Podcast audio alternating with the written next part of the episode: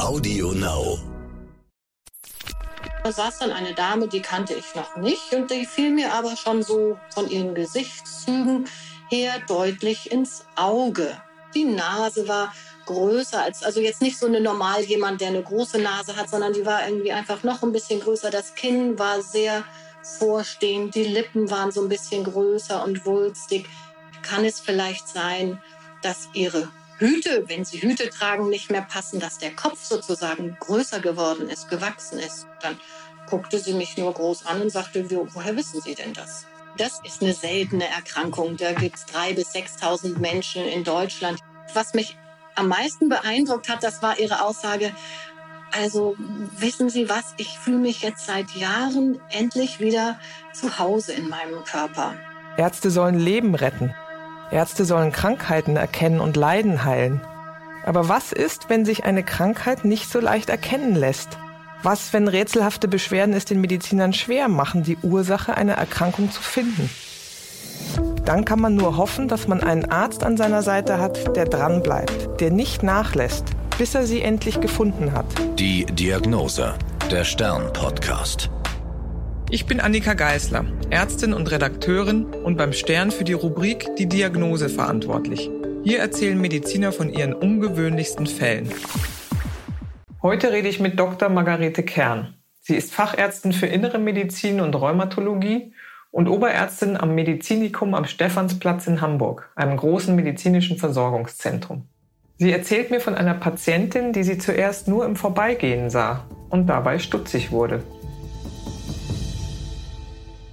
Das ist jetzt schon ein paar Jährchen zurück.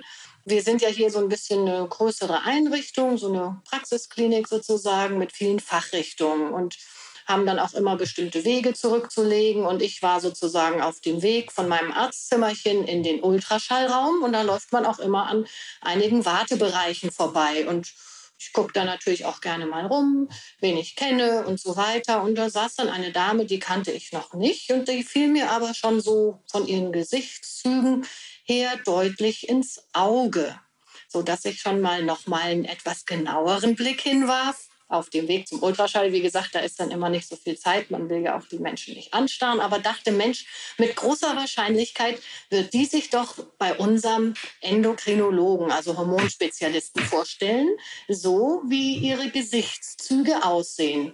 Naja, und dann bin ich in den Ultraschall gegangen, habe einen Ultraschall gemacht von, ich weiß nicht, halt einem anderen Patienten als ich dann mit der Ultraschalluntersuchung fertig war, ähm, dachte ich, jetzt werde ich doch mal schnell unseren Endokrinologen fragen, wie denn das ist, ob diese Dame wirklich bei ihm auf dem Programm steht. Der sitzt neben mir, im Zimmerchen neben mir und wir haben immer einen regen Austausch, wir Kollegen hier untereinander und das hatte gerade geklappt und ich hatte ihn eben gefragt, sagen Sie mal, diese Dame da, die kommt doch sicher zu Ihnen, oder?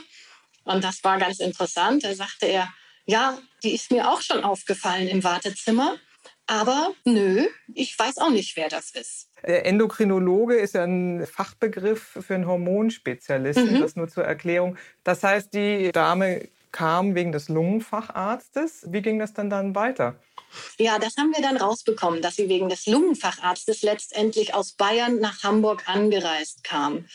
So, und dann war sie beim Lungenfacharzt, da war sie wegen einer schlafbezogenen Atemstörungen, das heißt obstruktives Schlafapnoe-Syndrom. Da können wir vielleicht später noch mal kurz drauf eingehen.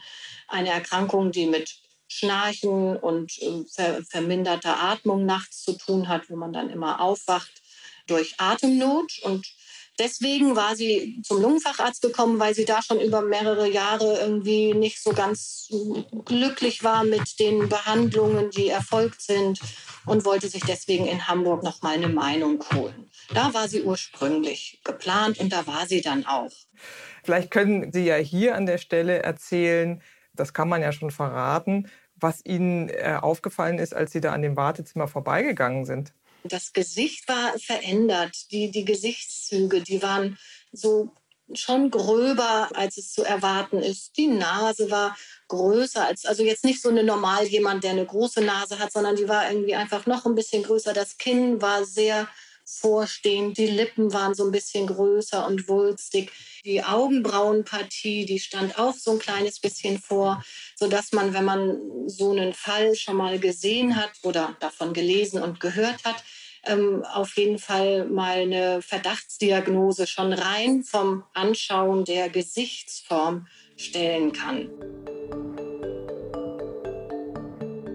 Da wir hier ganz gut vernetzt sind, haben wir natürlich dann Rücksprache mit dem Lungenfacharzt gehalten und ihn auch darauf angesprochen, Mensch, sagen Sie mal, ist denn bei dieser Patientin schon die Diagnose, die der Endokrinologe und ich vermuteten, gestellt worden? Und da sagte er, nö, da in der Richtung ist mir nichts bekannt.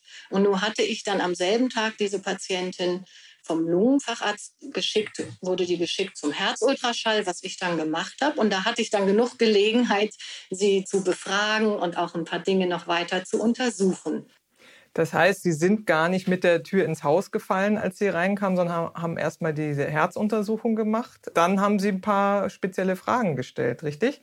Richtig, richtig, genau so war das. Also ähm, bei dieser vermuteten Erkrankung, die ich da im Hinterkopf hatte, gibt es manchmal auch eine Organvergrößerung. Deswegen dachte ich, na jetzt machst du erstmal in Ruhe den Herzultraschall, guckst mal, ob das vielleicht auch schon der Fall ist, dass das Herz ein bisschen vergrößert ist. Das war es zum Glück nicht. Das sah ganz normal aus. Aber bei so einer Ultraschalluntersuchung hat man auch immer gut Gelegenheit, mit den Menschen zu reden. Und das tun wir auch immer oder häufig. Und dann fragte ich sie eben mal so, sagen Sie mal, ist Ihnen eigentlich aufgefallen bei Ihren Gesichtszügen, dass irgendwie sich die Nase und das Kinn verändert hat? Oder dann gibt es so ganz klassische Fragen für diese Erkrankung. Kann es vielleicht sein, dass Ihre Hüte, wenn sie Hüte tragen, nicht mehr passen, dass der Kopf sozusagen größer geworden ist, gewachsen ist? Oder kann es sein, dass sie nicht mehr in die Schuhe von vor ein paar Jahren reinpassen, weil die Füße gewachsen sind oder dasselbe mit den Handschuhen? Und dann guckte sie mich nur groß an und sagte, woher wissen Sie denn das? Das heißt, die Füße und die Hände waren gewachsen in den vergangenen Jahren?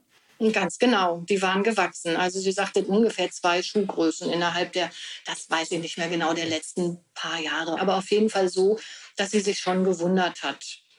Und welche Fragen haben Sie noch gestellt? Sie haben nach Händen und Füßen gefragt. Sie haben mhm. äh, das Gesicht so ein bisschen beschrieben und gefragt, ob sie äh, gemerkt hätte, dass sich da was verändert hätte.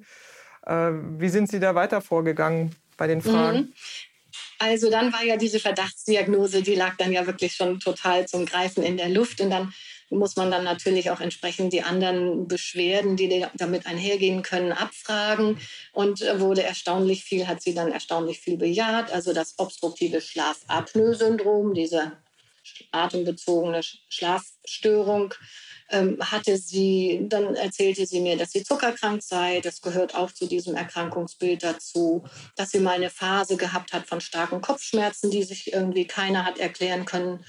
Klammer auf, also ich vermute, dass das die Phase war, wo eben wirklich der, der Knochen auch gewachsen ist. Klammer zu.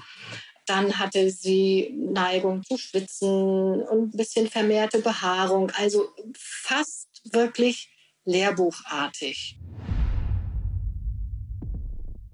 Und dann kann man immer noch mal so einen nächsten Test machen, der wirklich in einer Minute gemacht ist, nämlich sich mal die Zunge zeigen lassen. Und die war auch ordentlich vergrößert. Mhm. Das war sicherlich auch mit eine Ursache für diese, dieses obstruktive Schlafapnoe-Syndrom. Naja, und dann war klar, sie muss zum Endokrinologen und dann haben wir das organisiert. Sie haben gerade gesagt, die äh, Symptome, die Sie abgefragt haben, bejahte sie zumeist. Das sei äh, geradezu lehrbuchartig gewesen. Wie heißt denn die Diagnose und wie kommt das Krankheitsbild zustande? Also die Diagnose heißt Akromegalie. Das bedeutet im Wesentlichen Vergrößerung von ja, Körperendbereichen, also zum Beispiel Händen oder Füßen oder Kopf oder Nase oder Kinn, also all das, was eben bei der Dame dann auch vorlag. Und ist, muss man sich im Endeffekt so vorstellen, dass ein Wachstumshormon, das von der Hirnanhangsdrüse der sogenannten Hypophyse produziert wird, dass davon zu viel produziert wird. Und dann bekommt der Körper Signale, bitte mal wachsen. Ja, wenn das im, im Kinder- oder Jugendalter passiert, dann werden das so großwüchsige Menschen, also so diese, dieser Gigantismus, weil dann kriegt der Körper einfach ständig die, die Ansage von dem Hormon, bitte weiter wachsen, weiter wachsen, weiter wachsen. Und wenn das bei einem erwachsenen Menschen beginnt, wächst man natürlich nicht mehr irgendwie endlos gegen Himmel, sondern dann kann nur noch das wachsen, was noch nicht total verknöchert ist. Und das sind dann eben vor allen Dingen die Bereiche, die wie jetzt schon geschildert, auch bei der Patientin, also dass halt eben wirklich Hände und Füße größer werden und der Kopf größer wird, was eben oft Kopfschmerzen macht. Früher, als Hutmode noch äh, mehr angesagt war, hat man es dann eben auch über die Hutgröße mitgekriegt. Das ist heute ja irgendwie eher weniger der Fall. Aber eben nicht nur die Knochen oder auch die Knorpel, sondern eben auch die Weichteile und die inneren Organe, die können wachsen. Ne? Und das macht dann, je nachdem, wo es ist, halt unterschiedliche Probleme. Jetzt in Ihrem Fall war da noch die Zunge im Weg beim Atmen, sage ich jetzt mal so ein bisschen, bisschen salopp, was dann eben im, beim Schlafen in Atem, also in Rückenlage, dann, dann stört das natürlich ähm, beim Atmen und dann kann eben so eine Atemstörung auch auftreten. Und sicherlich oder wahrscheinlich waren auch ein paar Weichteile im Halsbereich, weil auch Schleimhäute dann einfach wachsen, weil sie das, den Befehl dazu kriegen etwas geschwollen und dann ist auch noch mal die Luft ein bisschen knapper, weil, die, die, weil der Weg eben ähm, versperrt ist durch die gewachsenen Organe oder Schleimhäute. Sie haben ja gesagt, äh, sie hatte äh, auch einen Diabetes, also war zuckerkrank. Wie hängt das mhm. damit zusammen? Da kann man ja denken, das hat doch irgendwie mit den Körperenden nichts zu tun und mit Wachsen auch nicht. Mhm, doch, das hängt aber schon auch zusammen, weil dieses Wachstumhormon, das ist, das ist ein Gegenspieler. Ähm, zu dem Insulin. Und das heißt, ähm, ähm, dass dann entsprechend, also das Insulin ist ja das Hormon, was bewirkt, dass der Zucker im, im Blut gesenkt wird und schön eingebaut wird, da wie, wie sich's gehört. Und wenn man dann eben immer den Gegenspieler hat, der irgendwie deutlich stärker ist als das Insulin, dann schafft das arme Insulin das alleine nicht mehr und dann ähm, entwickelt man eben diese Zuckerkrankheit. Sie hatten ja auch erzählt, dass sie ähm, vermehrt zum Schwitzen geneigt hat. Wie hat das mit dem Krankheitsbild zu tun oder wie kommt das zustande? Dieser Wachstumsbefehl, der geht auch an die Talg- und die Schweißdrüsen. Und wenn wir davon mehr haben, dann, dann schwitzen wir auch mehr. Also der geht wirklich quasi so generell quasi an sämtliche Gewebe und Organe. Und je nachdem, wie lange diese Erkrankung schon unerkannt besteht, ähm, geht das dann eben in unterschiedlich schneller Reihenfolge. Also die inneren Organe, also wie jetzt zum Beispiel das Herz, was bei ihr ja auch zum Glück nicht betroffen war, das braucht schon ganz schön lang, bis das dann mal betroffen ist. Aber das wäre dann, wenn es halt nicht erkannt und behandelt worden wäre, dann schon auch mal mit in Mitleidenschaft gezogen worden. Also das ist ja letztendlich einfach ein generelles Wachstumshormon, was da zu viel im Körper ist. Sie hatte diese Schlafbeschwerden oder Atembeschwerden während des Schlafens, dass die Zunge vergrößert war, leichter nach hinten gefallen ist nachts. Können Sie zu dem Syndrom noch ein bisschen was erzählen? Das äh, ist ja nicht nur lästig, weil man schlecht schläft oder schnarcht oder häufig aufwacht. Das ist ja auch nicht ganz ungefährlich, oder? Also da bin ich jetzt froh über diese Frage, muss ich Ihnen sagen, weil das ist nämlich auch wirklich, also die Akromegalie ist eine seltene Erkrankung. Die, die, da gibt es drei bis 6.000 Menschen in Deutschland, die das haben. Ist aber trotzdem wichtig, sie zu kennen, damit man sie dann eben auch erkennt. Aber im Gegensatz dazu ist eben diese Atemwegstörung, dieses obstruktive Schlafapnoe-Syndrom wirklich deutlich häufiger und häufig halt auch nicht unbedingt erkannt. Und das ist, funktioniert folgendermaßen, also nageln Sie mir nicht fest, ich bin kein Lungenfacharzt, aber ich erkläre es jetzt mal in meinen Worten. Da ist das so, dass die Atemwege, also die Luft, wo die Luft reinkommt, das ist ja hier hinten Kehlkopf, Rachen und dann geht es weiter in die Luftröhre. Und wenn eben im Kehlkopf-Rachenbereich, sei es durch Schleimhautverdickung, sei es durch eine bisschen schwache Muskulatur da im Hals- und Kehlkopfbereich, sei es durch viel Weichteilgewebe, also Menschen mit einem kräftigeren Hals haben das häufiger, aber gibt auch ganz schlanke, die das haben, dann gibt es eben nachts, gerade wenn man dann liegt, im, auf dem Rücken liegt, ähm, rein mechanisch wird das so ein bisschen abgedrückt, sodass die Luft nicht richtig reinkommt. Das ist für den Körper natürlich ein Wahnsinnsstress, weil der nicht mit genug Sauerstoff versorgt wird. Und dann läuft das meistens so ab, erstmal sehr häufig, ich glaube sogar immer geht das auch mit einem starken Schnarchen einher. Und dann gibt es Atemaussetzer, weil die Luft gerade nicht mehr reinkommt, dadurch, dass, dass der Weg eben zu ist. Und dann gibt es die Atemaussetzer und dann wird man wach, weil der Körper meldet, äh, bitte aufwachen, hier ist Sauerstoffmangel gerade. Und dann wird man wach, dann fängt man wieder an zu atmen. Und das ist auch was, das hatte ich jetzt vorher nicht so explizit gesagt, die Dame hatte auch einen ordentlichen Bluthochdruck. Und das führt auch immer zu Bluthochdruck. Ne? Oftmals wird es über den Bluthochdruck dann erkannt überhaupt, diese Diagnose. Und das ist halt so wichtig, das zu erkennen, ähm, weil man das so gut behandeln kann. Und dann geht auch der Blutdruck weg, der Bluthochdruck. Jetzt war die Diagnose klar, Akromegalie. Dann haben Sie die Dame zum Endokrinologen geschickt. Was hat der mit ihr gemacht? Ja, genau. Also ähm, ab da sind wir dann immer froh, wenn wir wirklich an die Fachärzte abgeben können. Im Prinzip ist die Diagnosestellung bei ihr relativ einfach gewesen, nämlich einfach nur über Bestimmung der Hormonachsen, ähm, sodass dann klar war, okay, also diese Diagnose Akromegalie lässt sich bestätigen. Der schwierigere Part oder dann der anspruchsvollere Part ist dann, ähm, welche Therapieform ist für den jeweiligen Menschen die richtige. Also letztendlich ist das ja, also in über 99,9 Prozent der Fälle ist das durch einen Hirnanhangsdrüsenvergrößerung, Tumorgeschwulst bedingt, wo dann eben zu viel von diesem Wachstumshormon produziert wird. Und dementsprechend ist man dann geheilt, wenn man dieses Geschwulst komplett rausoperieren kann. Das geht nicht immer in allen Fällen. Wenn das gelingt, dann hat man gewonnen, weil dann ist das Problem erledigt. Dann ist da kein Wachstumshormonüberschuss mehr. Und dazu braucht man dann eine Bildgebung. Das heißt, unser Endokrinologe hat die Dame, da sie nur auch aus Bayern war und dann nicht irgendwie lange noch in Hamburg sein wollte, haben wir dann auch noch geschafft, sie bei uns in der Radiologie unterzubringen für ein MRT, also ein Kopf-MRT, eine Kernspinnuntersuchung, um zu gucken, wie, wie sieht denn die Hirnanhangsdrüse aus. Und dann war das zum Glück nur ein kleines Geschwulst, sodass klar war, gut, da kann man wirklich gut mit einer, mit einer Operation helfen und richtig heilen. Und ja, so ist das so seinen Weg gegangen. Ne? Dann hat äh, der endokrinologische Kollege seine Verbindungen spielen lassen. Und ich weiß ehrlich gesagt nicht, ob sie dann in Hamburg operiert wurde oder wohnortnah. Also die Endokrinologen sind ja auch ähm, ähm, deutschlandweit gut vernetzt. Und auf jeden Fall wurde sie dann operiert. Da würde ich gerne noch mal einhaken bei Tumor, Geschwulst. Ähm, da muss man ja noch mal unterscheiden zwischen gutartig und bösartig, einfach bei dem Schlagwort. Aber diese Hypophysenadenome oder diese Wucherungen der Hirnanhangsdrüse sind dann meist schon gutartig in diesen Fällen. Die sind immer gutartig. Also es gibt ja eben bei Tumor, das stimmt, da wird immer automatisch gleich gedacht, dass es irgendwie Richtung Krebs oder bösartig geht. Aber diese Hypophysenadenome, die sind gutartig. Was aber trotzdem manchmal besser klingt, als es im echten Leben ist, weil wenn die so groß sind oder ungünstig liegen, das ist ja immerhin eine Operation am Gehirn und nicht irgendwie an der Hand oder wo, dann kann man die trotzdem manchmal nicht komplett entfernen. Und dann wird die Therapie auch so ein bisschen schwieriger. Da muss man schauen, muss man bestrahlen oder noch mit sag mal, Antihormonen, also mit Hormontherapie ähm, arbeiten. Aber das war bei ihr, wie gesagt, zum Glück nicht nötig. Die Patientin wurde also operiert und sie galt danach als geheilt. Haben Sie denn erfahren, wie es mit ihr weitergegangen ist?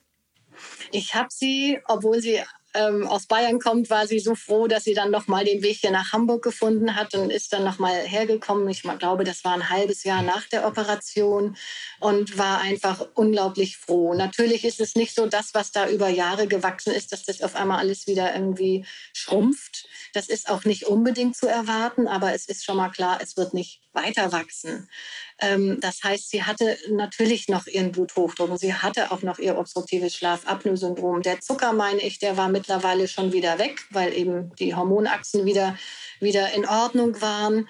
Und ich meine, auch der Blutdruck war schon weniger schwer einzustellen und auch das Schlafapnoe-Syndrom konnte man jetzt einfach mit der vernünftigen ähm, ähm, Beatmungstherapie, also dann hat man nachts so eine Schlafmaske auf, auch vernünftig einstellen, weil das war vorher das Problem irgendwie. Es musste immer wieder nachgeregelt werden und nachgeregelt werden. Und was mich am meisten beeindruckt hat, das war ihre Aussage, also wissen Sie was, ich fühle mich jetzt seit Jahren endlich wieder zu Hause in meinem Körper. Und woran auch immer das lag, das hat mich total gefreut. Das ist auch ein toller Satz und äh, ja, wie Sie sagen, nach all den Jahren des Leidensweges doch ein erfreulicher Ausgang, auch wenn sich nicht alles komplett zurückgebildet hat. Was ich mich noch frage, ist, Ihnen war das so schnell klar, als Sie die Dame im Wartezimmer gesehen haben, Ihrem Kollegen, dem Endokrinologen auch. Wieso fällt das denn anderen Leuten nicht auf? Das ist ein bisschen schwierig, gerade wenn man Tag ein, Tag aus den Menschen sieht oder, oder einmal die Woche, einmal pro Monat, ähm, dann kann das gut sein, dass das nicht so ins Auge fällt, weil das ja ein ganz langsamer, über Jahre laufender Prozess ist, dass eben zum Beispiel Nase oder Hände oder Kinn oder so größer werden. Das muss nicht gleich so ins Auge fallen. Aber wenn man einen Menschen entweder gar nicht kennt und dann das erste Mal ansieht, ja, dann, dann springt es einen wirklich an, wenn man einmal weiß, dass es diese Diagnose gibt und wie, wie die, die Veränderungen der Gesichtszüge so sind. Das, also da hat man es eigentlich leichter als jemand, der den Menschen vorher nicht gesehen hat und kannte, weil sonst ist das so ein schleichender Prozess. Naja, und jeder ändert sich ja mal irgendwie so im Laufe des Lebens und dann ist es halt in die eine oder andere Richtung. Ne? Das ist so ein bisschen vergleichbar mit, mit den Kindern. Wenn man da die wachsen sieht, wenn die bei einem leben, dann ist das halt nichts Besonderes. Und dann kommt der Verwandtenbesuch und sagt, Mensch, bist du groß geworden. So ähnlich ist das. Äh, das heißt, in dem Fall war es ja gut, dass sie andere Ärzte aufgesucht hat. Äh, man sagt ja sonst immer, naja, möglichst beim Hausarzt bleiben, nicht äh, wegen verschiedener Sachen dann gleich zehn Ärzte aufsuchen. Aber in diesem Fall hat sich das ja als gut bewahrheitet. Ja, ja, das, das muss man wirklich so sagen. Das stimmt. Mhm. Das heißt, das ist eine Krankheit, die man wirklich im Vorbeigehen per Blickdiagnose oft schon stellen kann, richtig? Ja, interessanterweise, das habe ich jetzt ähm, nicht erwähnt, diese Diagnose kann auch mal Gelenkbeschwerden und sowas machen. Das hatte die Dame aber nicht, habe ich sie auch abgefragt. Und für die Rheumatologenprüfung kommt es dann immer sehr gut, wenn man sagen kann, das ist die einzige Diagnose, bei der man im Röntgen eine Verbreiterung der Gelenkspalte sieht im Laufe des Lebens. Das heißt, dann haben die Menschen wirklich, weil wie gesagt, ja alles wächst, der Knorpel wächst auch und das heißt, der Gelenkspalt wird breiter. Das kann dann eben auch mal durchaus Schmerzen machen. War aber bei ihr jetzt nicht der Fall. Wir Rheumatologen sind aber gerne so, naja, so ein bisschen Dr. Haus-mäßig öfter mal unterwegs. Also es gibt so viele seltene immunologisch bedingte Erkrankungen, sodass wir da vielleicht dann auch so ein bisschen prädisponiert sind, da mal solche Dinge in den Nachbardisziplinen zu entdecken. Das war die Diagnose. Mein Name ist Annika Geißler. Bleiben Sie gesund. Bis zum nächsten Mal. Die Diagnose. Der Stern-Podcast. Alle zwei Wochen neu auf AudioNow und stern.de. Es gibt auch noch andere extrem spannende Podcasts, zum Beispiel den von meinem Kollegen Giuseppe Di Grazia. Den Podcast möchte ich euch besonders ans Herz legen. Und worum es darin geht, erzählt euch Giuseppe Di Grazia am besten selbst. Hi, ich bin Giuseppe Di Grazia. Zusammen mit meinen Kollegen Silke Müller und Bernd Volland moderiere ich Stern Crime Spurensuche. In unserem Podcast geht es um Fragen wie wie überführt man einen Mörder? Warum werden Menschen zu Tätern? Und welche Abgründe können in jedem von uns stecken? Um Antworten darauf zu bekommen, treffen wir im Wechsel die besten Ermittler und Spezialisten Deutschlands, die über ihre spannendsten Fälle und die speziellen Herausforderungen ihres Berufes erzählen. Audio Now.